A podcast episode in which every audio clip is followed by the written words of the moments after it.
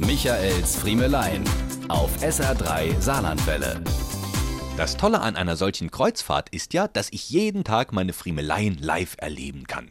Immer passiert irgendwas, was man eigentlich sofort aufschreiben oder im Radio erzählen könnte. Los ging's schon mit der Anreise. Wie viele Hörer auch, war ich ja vom Streik am Frankfurter Flughafen betroffen und kam somit zu spät an.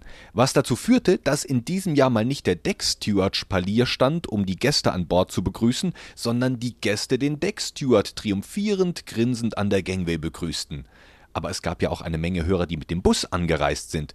Und wie sich an Bord herausstellte, hatten die Mitfahrer eines Busses ein ganz besonderes Anreiseerlebnis.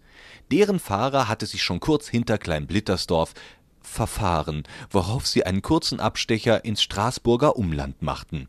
Die Stimmung im Bus war super, alle hatten ihren Spaß daran, aber davon wird noch lange geredet werden.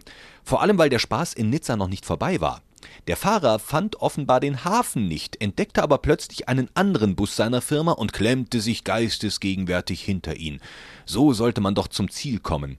Erst kurz vor Monte Carlo fiel ihm auf, dass der andere Bus seine Gäste schon am Schiff abgeliefert hatte und wieder auf dem Weg nach Kleinblittersdorf war was wir nicht alles möglich machen. Hm? So lernen die Gäste der SA3-Kreuzfahrten auch noch die Côte d'Azur all-inklusiv mitkennen. Und dann die vorletzte Nacht. Sturmwarnung. Die Bullaugen in den unteren Decks wurden verschlossen, es gab eine beruhigende Durchsage des Kapitäns, und dann stellte sich der andere Kapitän, Eberhard Hardy Schilling, mitten in die Passagiere und gab bekannt Liebe Freunde, exklusiv für alle SR3-Hörer werden Hardy und Mike gleich noch eine letzte Messe lesen und es wird ein mobiler Beichtstuhl im Speisesaal aufgestellt. Wir nehmen die Beichte ab. Service, der begeistert. Die SA3 Hörerkreuzfahrt unterwegs mit Freunden. Diese und mehr von Michaels Friemelein gibt's auch als SR3 Podcast.